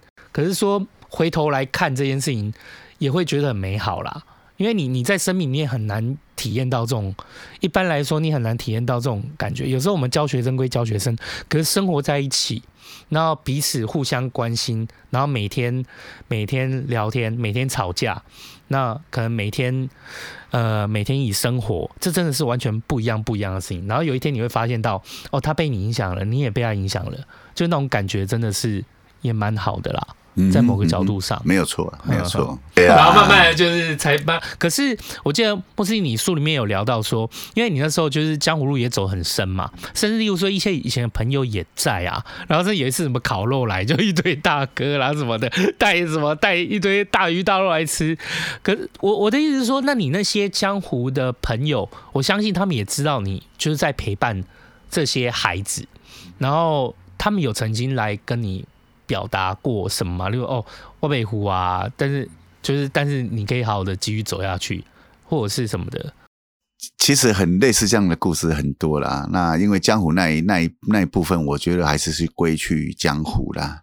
但是我觉得我到就是如同我刚才讲的哈，在一个十年前整个一个转变，一直到其实我一直都我觉得我的生命当中，一直到现在，我都感觉我的生命当中一直在突破一些东西。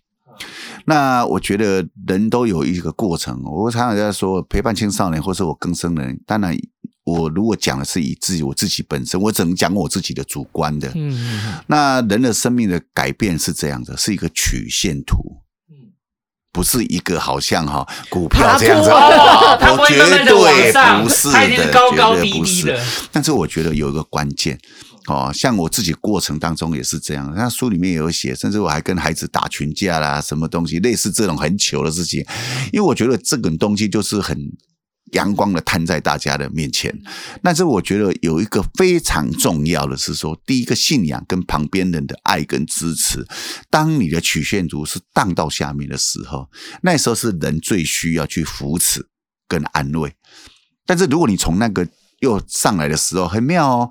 当你的生命当中经历这一些，你重新站起来，酗酒也好，或是刚才讲的戏过起来了，哎，好像或是你在某一个很当很荡很荡很荡很低潮的时候，你重新能去思考一些问题，哎，你常常重新站立起来的时候，上帝就会摆很多这样的人在你旁边，等着你去鼓励他、祝福他。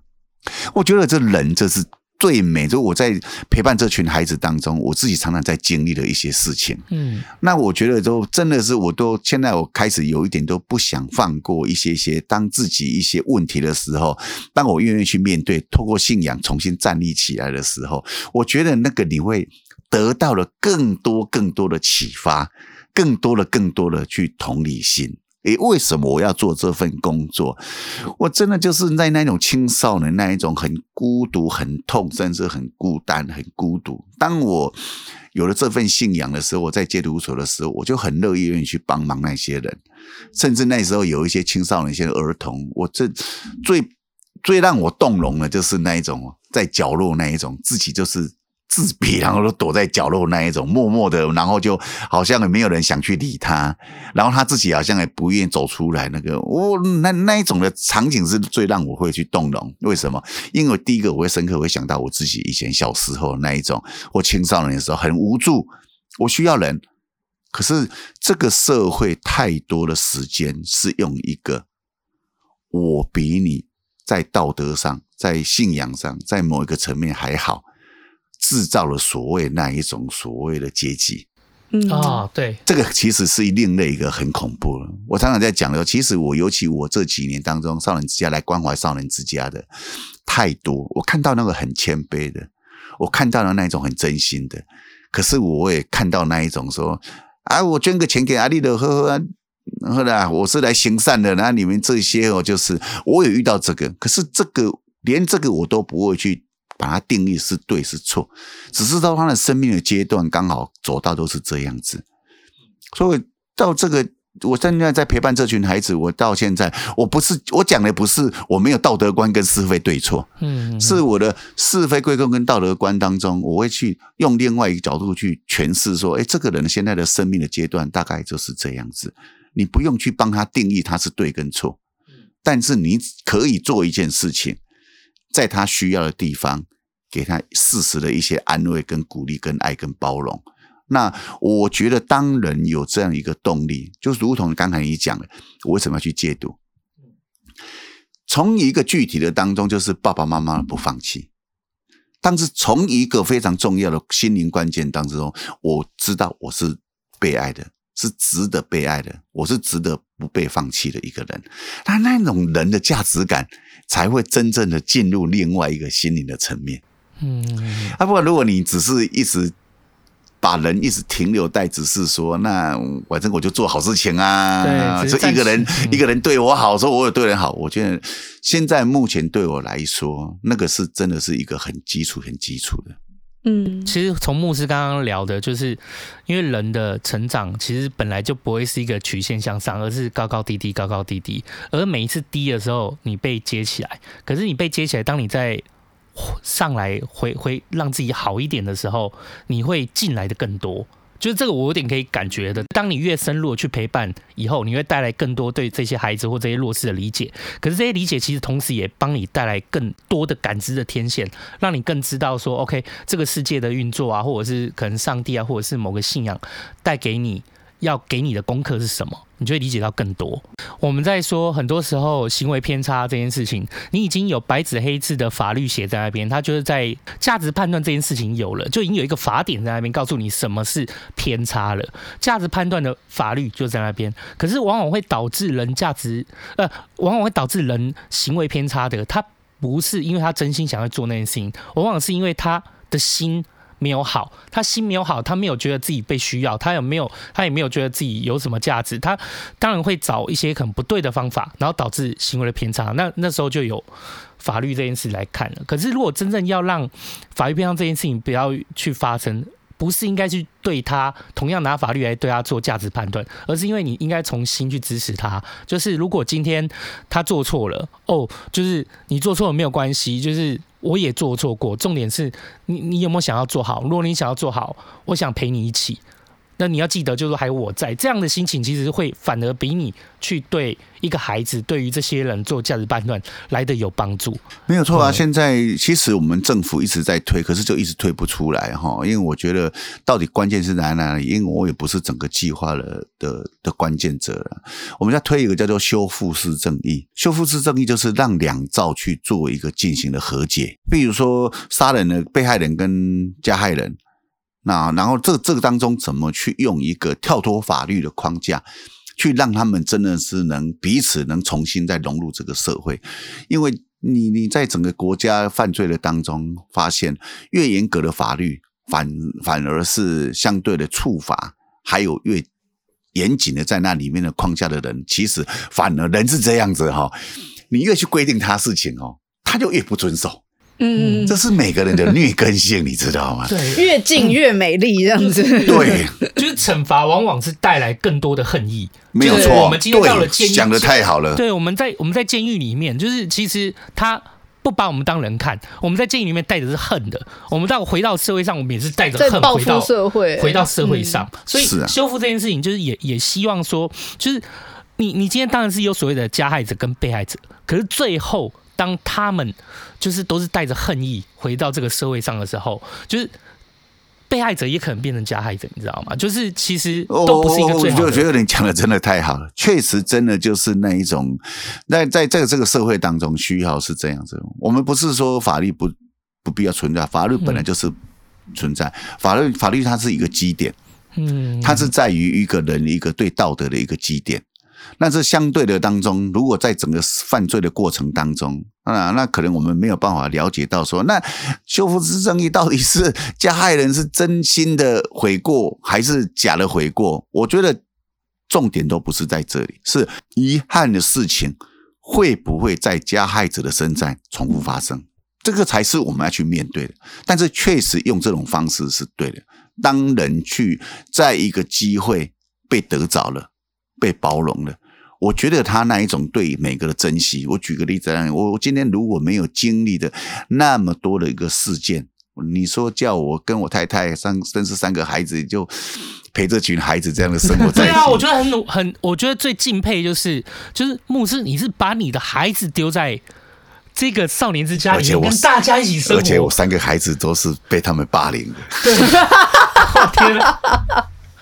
我以前从早期想要把他们掐死，我的孩子你也感动，一直到现在就觉得说，我觉得开始，我觉得很清楚了，你们实在很难去想象。少年之家辅导这样偏差行为少年，竟然连体罚都没有，我是拍胸脯的哦，这个真的你们可以去看的。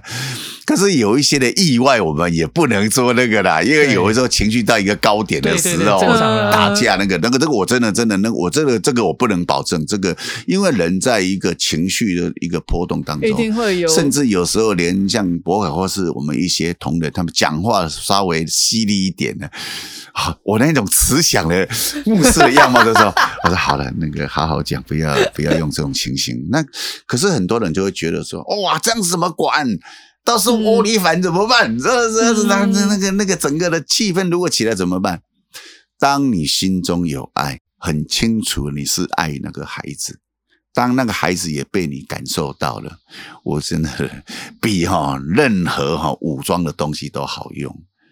但是你要去很深刻去体会到说你的爱，有时候说是这样子哦，就好像我们在追求一个女孩子，你爱人家，人家不一定爱你啊。嗯嗯，就是说你要给这些孩子的东西，未必是未必是他要的哦。对，有时候我们太一厢情愿的时候，你反而你会很挫折。孩子，我已经对你那么好，为什么你们还这样子？这个就要去厘清哦。你给他的点是不是他要的？真的，有时候在陪伴这群孩子，其实我在生命的一个自己的一个觉醒，跟生命自己的一个反思当中，其实我其实每天就是带着一个，我能在这种的工作当中，到从跟太太两个做到快忧郁症，一直到现在能起床，偶尔啊哈，但是也要睡眠很充足，精神很好，我都会呼喊了。上帝也来一点挑战，没有挑战的日子实在是太好了。你知道要做这样的宣告是要有，要很有对啊，可是你会觉得你的人生是不一样的，对对对，你的人生是不一样的。那唯有有带着这样的一个冲劲跟活力，你陪伴这群孩子才不会累。不然我常常在开玩笑说，做这种工作哈，如果没有这一种从上帝来的那一种很自己亲身经历过，带着那一种满满的上帝给的爱，然后去爱这群孩子的话，到最后都是两败俱伤。哦，真的会，不是孩子不想继续安置的，不管就是工作人员也说 no。对啊，真的。我们社工好几个社工走了，牧师，我随时来当你们的志工，我去找别一个工作。你们有需要人手的时候，我来帮忙。可是我不要做了，嗯、不要做这种工作了。真的很容易灰心，太太恐怖了。你几乎常常就是今天发生什么事情，明天、后天你就。久了，连你自己都被制约，说明天还会有没有什么事情发生？我我我们有一个叫墨菲定律，你知道吗？怕什么来什么，怕什么来什么。对对对对对，所以有时候你就是真的要去克服这个。所以我常常鼓励、博爱他们：当你活得很开心，你身边的人，哎，自然而然自己就就会微笑了。有时候这个世界不用讲太多的道理。对啊，真的不用，因为如果要要讲道理的话，其实很多人自己做的，就就算呐，就算他自己在做助人工作者，他也不见得会把自己的孩子放进自己的照顾的环境里面。可是我觉得这件事情，就最对我最惊讶，就是就是牧师，你就把孩子放进在这个少年之家里面。可是我后来又换一个角度去想，就就就觉得，就算会有霸凌，就算会有冲突，可是我觉得也会看到，例如说，哦，这些大孩子对于自己小孩子的关爱，或者他们也会感受到说，哦。呃，牧师好像都把自己的小孩丢在这边了。好，那其实那就代表了我们他也把这里当家呀。对对，我们都是这里的孩子。来，我我还是要澄清一下，我跟你讲，你们真的不要把我当做好像是圣人。我没有，没有，我我跟你讲，我跟你讲，为什么会这样做，好不好？因为没有空间。我跟你讲，不呃，有一点这个这个租房子也很贵啦，你知道吗？租租嘛，这贵啊。这个这个其实都还其次，嗯，因为我们真的，我跟我太太两个在，尤其在前七年，零一年到零八年，其实就只有我跟我太太。对，我现在如果全，我现在全职全职的时间的一个工作人员，总共的年薪水总共就有四十二个。嗯，你就是那种对比哦，哦。其实那种苦日子我们真的过过了。对，我不会骗。我们刚开始的时候，博凯可能还有经历过，我哪有饮水机？我们就只有一台那个什么海龙王压暗室的那一种，那十二个孩子加过来，我跟我太太那时候大女儿出生了，你说水都不够喝啊，连热开水都没有，嗯、更不要说冰水，完全是没有的。晚上还要先准备好水，不然隔天早上十二个同时起来要喝水。没水真的，我就讲个真人真事的啊，那个好不容易有肉了。那个肉拿起来要夹的，我吃的比较慢。期待一个孩子，我们那个维善还比较小嘛，那时候还国小，才三年级、四年级，夹不到。没有，他他都已经吃完了，嗯、然后他跑到你旁边，亲你爸爸，我好好吃哦。你是要吃？你就咬一口，你知道？哈，给你，给你，给你。我甚至遇到过去，我太太去菜市场去募款，那时候去募募什么东西？募那个猪大头。猪头骨啊，连那眼睛都还在的那种猪头骨啊！那个时候对我们来讲是非常非常。结果我们办公室一楼，其实那时候办公室一楼还在照顾那个监狱施工的那个那个工作人员。然后来了，经理，你们今天拿什什么东西怎么那么好？我说哇，这个你看，我们拿了三袋这个猪骨头，那个来来来，两个给我，两个给我。我说好啊，反正我们冰箱也放不下，打算今天如果拿给你啊。一打开，不是，就拿袋子装给他。他回你一句什么话？你知道？你知道我家的狗多喜欢吃这个，你知道吗？那个真的是放在心里，然后真的有一种那种真的是淡淡的悲哀，你知道吗？真的。为什么要讲这一段？结果在有一次。我们在读圣经，我当然我讲的先前听哦，我在讲的只是部分我遇到的一个牧师哦，你们不要误会，牧师都是好的，但是我觉得也不要去定义他是对跟错，因为他的认知在这里。对对对，我们在读圣经的时候查到真言，哦，喜欢管喜爱管教的，就是喜爱耶和华；不喜爱管教，就是畜类。然后我们在查经的时候想说，你看。监狱的受刑人跟更生人哈，你看就如同这个，就不喜欢圣经。你看喜欢喜爱耶和华的这个什么那个那个喜欢管教就是喜爱耶和华人，不喜欢管教就畜类，就真的就像畜类一样，就只能用畜类哈去去形容。你知道，对我来讲说哦，我更生人，嗯，那、啊、你怎么这样这样讲？那圣经平常讲我会读啊，可是也没有喜爱到那种，真的是哦，那个 那个那个吞下去。后来这句话让我有个非常大的启示，就是我那时候我太太已经怀孕，准备要生孩子了。嗯，我那时候是很清楚的一点。很多人也告诉我说，不要让孩子跟他们生活。然后这种呢，就是很深刻的讲，我说我如果没有办法把这群孩子看待是他们是好的，他们也会变成好的。如果连我自己的孩子都害怕跟他们相处了，我真的会真心陪伴这群孩子吗？还是我只是一份工作？我那时候真的是很。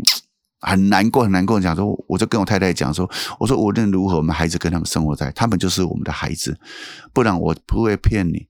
如果这份工作只是一份工作，我们不配，我们也不要做这种工作了。因为你连自己的孩子都害怕跟他们相处在一起的，你凭什么说你是爱他们的？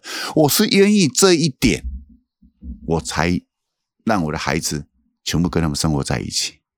真的就是这样子，但是过程当中真的吃了很多亏哦。你你们也不要听众朋友，当然我我这个没有对错。好、哦，当你的心脏哦强度没有那么强的时候，你们也不要贸然的去哦学习。我要讲一个很真实，但是过程当中对我来讲，无论是发生什么事情，从我现在的目前的认知来讲，一切都是好的。只要你能到最后能回归到上帝的面前，你知道发生的那种事情当中，你可以化成的是一个祝福，不是怨恨，不是埋怨，不是苦读。我觉得发生任何事情都是好的，这个这是才是我的真心的。所以你们不要讲哇，好伟大，把孩子放在这里，其实绝对有他的一个。关键原因呐、啊，嗯，我倒觉得不是伟不伟大，可是我觉得可以会做这样的一个深刻的反思，会去问自己，就是说，如果我今天不让我孩子放在这个地方，那代表就是我心里面还连我自己都有一个地方就是没有那么的，是的，对，我还在很 care 这群孩子，其实是不好的，这群孩子是不好的，可是这就是我要一辈子的奉献跟工作，这样我办得到吗？就是有点是为了自己的那种，就是生存价值，然后就这种反思，觉得好，我想要让自己办到，然后就决决心让孩子进来这边一起生活。对我，我觉得这样的，我觉得不是伟大，但是我觉得我，但我觉得这样的一个反思是很重要的，就是我觉得也很也感受得到，也感受得到，就那种，就是真的真心想要用好好的。自己认为就是包容啊、陪伴、支持这样的爱，要真的是要下定一个很大很大的决心，然后这件事情就从小孩身上就可以体现出来，啊。当有一天呢，哈，你的孩子被伤害，你还能去整理情绪，然后去拥抱那个人，我觉得那个才谈得上真正的所谓是不是爱这群孩子？对啊，对啊，就就会害怕这样事情发生嘛。对啊，那后来哎、欸，真的有这样类似这样？哦，太多了，哇，太多了。但是这过程当中，我觉得就是刚才讲过的是好事啦。那我觉得人生，上帝要给一个，我常常很相信一点，我不是消极，我们是很积极的去保护每个孩子。但是当事情已经发生了，那我觉得我们要去做的是说，你们去怎么去看待那件事情？就是刚才讲的，我们常常喜欢讲的一个叫做逆转胜，就是说原本是一件不。世人看的去认知的都是不好的事情，到最后会变成一个社会的祝福。那个，我觉得那个才是我们要去追求的结果啊！这个也是我在陪伴这群孩子当中过程当中，所以我常常在讲说一件事情：说每一个人都没有资格去定罪另外一个人，定罪上帝。如果你是一个相信上帝，如果你是一个对法律有认知的。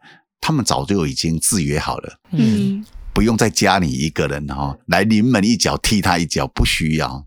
我我比较喜欢扮演的就是说，当一个悲伤、当一个难过的人，那你怎么去透过你自己的经历，很贴切的在适时的时候，在陪伴在他旁边，让他有一个觉得说我是被爱的，我在这个社会是开心的、欢乐，我觉得就足够了，真的是足够了。就是我觉得从整个牧师的分享里面，其实就是真的。如果你想要陪一个孩子改变，你这样想想，你其实你真的不一定真的需要，例如说经过什么教育学分啊，你要经过什么样很多的学习呀？你其实说真的，你只要下定，你你就是好好的下定决心，你就是不带价值判断的，好好的用爱和包容去陪伴他们，就这样就好了。就一天一天一天一天再一天，这样就有改变了。那个。你讲的那个很简单，修教育学、啊、不是修教育学分比较简单。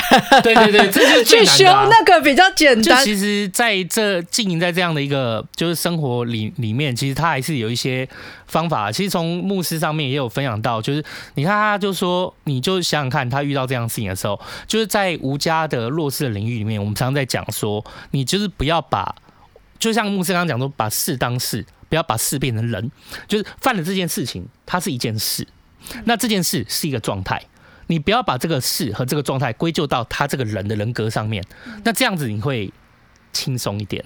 可是如果你要把，如果你你没有办法跨过那个关卡，就是你一直觉得说，哦，他他他人就这样，我已经那么努力带他了，可他最后还是做了那么这样的错事，你最后就是。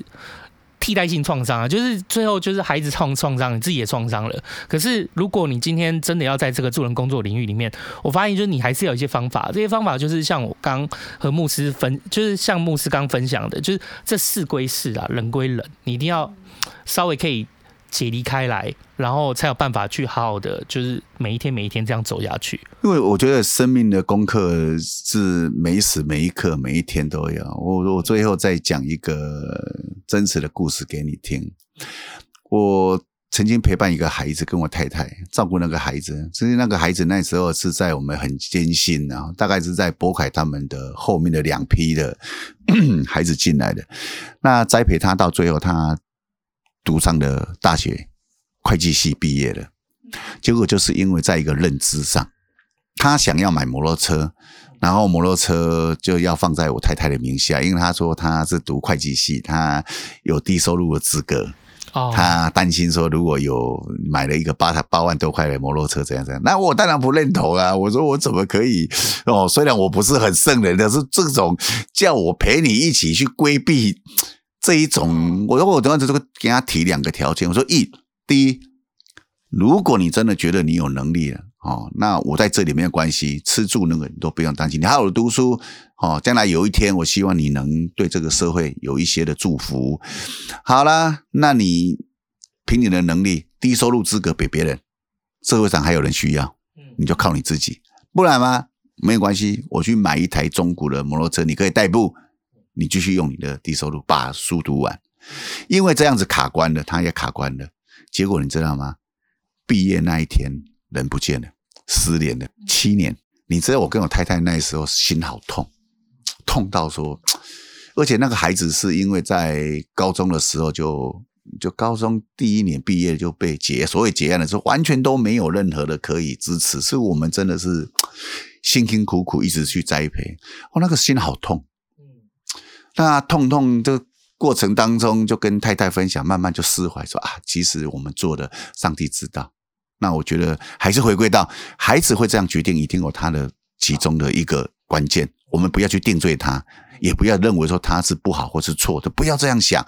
诶，当这样的头脑打开的时候，你知道吗？大概两年前，那个孩子有一天忽然出现。出现我办公室，我吓死了！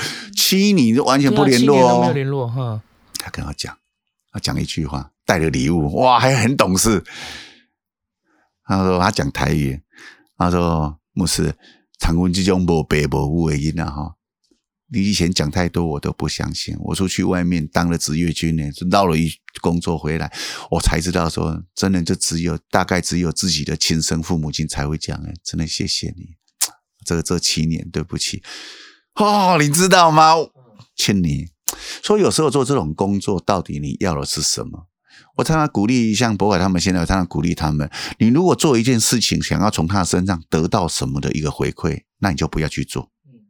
真的，我觉得那一种的利益纠结，你会很不舒服，而且你会带着期待性的东西。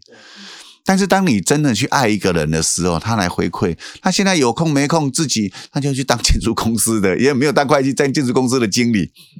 有空没空了，他有时候工作忙，那他一个人嘛，也没有父母亲嘛，他拿着他的笔电就连夜回来上人家，然后带着便当，有时候叫他吃东西，他也很客气，然后就买饮料。我说你不要再买了，然后就宁愿就这样像家一样，因为我觉得那个那个画面，我觉得这种还是你会觉得很美的画面。但是这种画面是不是你自己想要求来的？对。我说有时候常常在讲说，不要求自己想要的，你要求上帝给你的。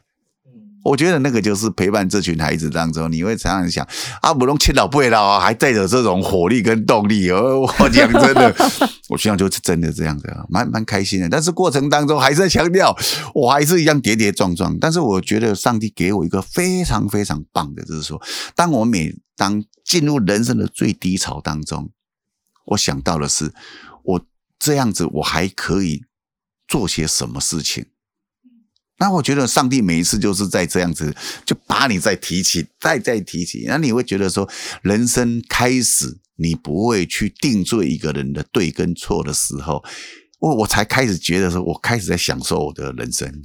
哦，真的，真的，真的，因为那些价值判断，真的也是一个很捆绑自己、让自己难过的地方。是的，没错，对对对，没错，才真的就有那种自由和挣脱的感觉。是啊，嗯、是啊。我们也谢谢桃园少年之家，还有我们牧师啊，还有阿凯一起来聊天，让大家更知道，就是说，就是在少年之家里面，还有就是说，在这些，例如说毒瘾啊，或者在这些飞行的少年里面，这些问题啊，其实他都是也希望听众们大家都感受到，就是他。就是一个过程，但它不见得就是一个人原来的样子。我们都有机会，如果呃你行有余力的话，不止捐钱，你就是有机会的话，去当志工也好，去陪伴也好，去聊天也好，真的站在他们一样的高度去陪他们，去看见，就是我觉得也一样，跟牧师说的，会打开你的天线。就我觉得这样子，你会有，其实你等于是给你自己很多的祝福，也会给很多人更多。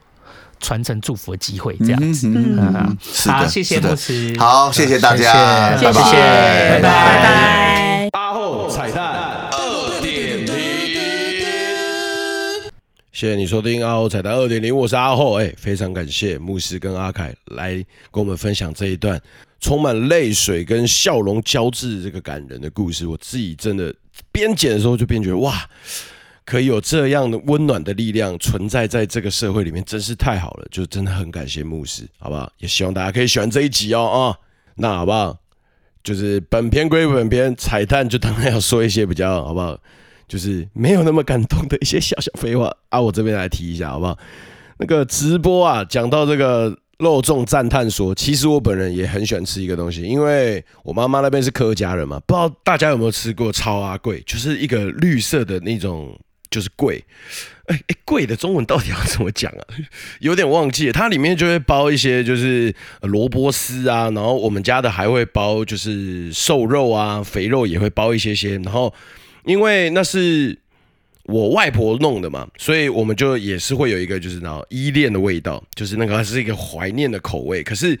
直到我搬来台北之后，然后有时候我们家里面旅行，我们也可能会去到呃那个大溪那附近的那种客家村，哎，那边的有白色的那种粿，白色的那种客家粿，好吃哎，真的很好吃。就我本人除了是肉粽无限的那个支持狂热支持者之外，其实粿这种形态的这种传统食物啊，我自己本人也是很爱的。无论是刚刚提到的草仔粿，或者是那种客家粿，或者是那种比较。包甜的那种，其实我们客家有时候也会用，我阿婆也会用。哎、我我们呃客家人叫外婆是叫阿婆啦。那阿婆有时候也会用甜的，但大部分时间都会是草仔粿，我很喜欢。可是白色的那种粿，如果好不好，在饭团里面你有吃过，然后你知道那实际名字叫什么？因为我们每次去，我们就知道它就是那种。